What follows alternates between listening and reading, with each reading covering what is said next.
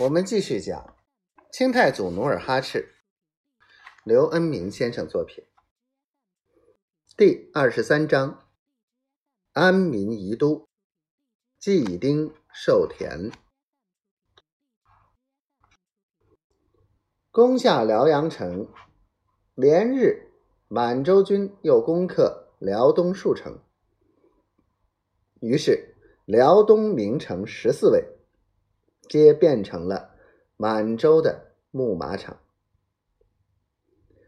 夏日的一个清晨，老韩王在辽阳都司衙门召集诸旗主、大臣议事。衙门是座青砖瓦四合院，正房五间，是往日辽东巡抚办理公务之处。此处高窗亮门，十分宽敞。老韩王占领辽阳后，就选择此处做了临时的韩王殿。凡举国大事，多在此与大臣备了商议。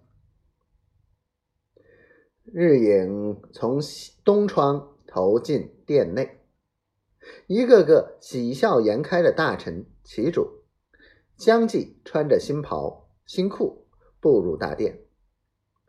吐鲁什。作为长白山八兄弟的元老，也应邀入殿。吐鲁什已是六十多岁的老人，然而因他活泼耿直、心直口快，并不显得衰老。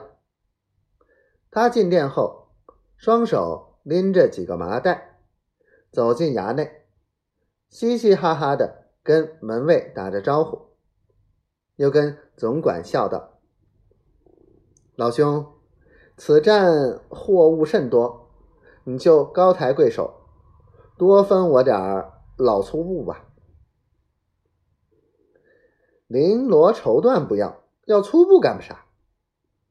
给我孙子做尿布呗。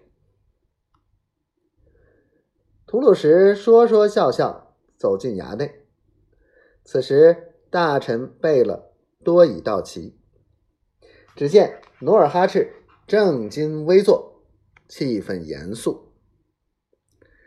老韩王目视着吐鲁石坐下，又环顾了群臣，说：“今日辽东之都已到五首，此城古称襄平，又是大金京城之一。”为此，还有一事与众臣相商。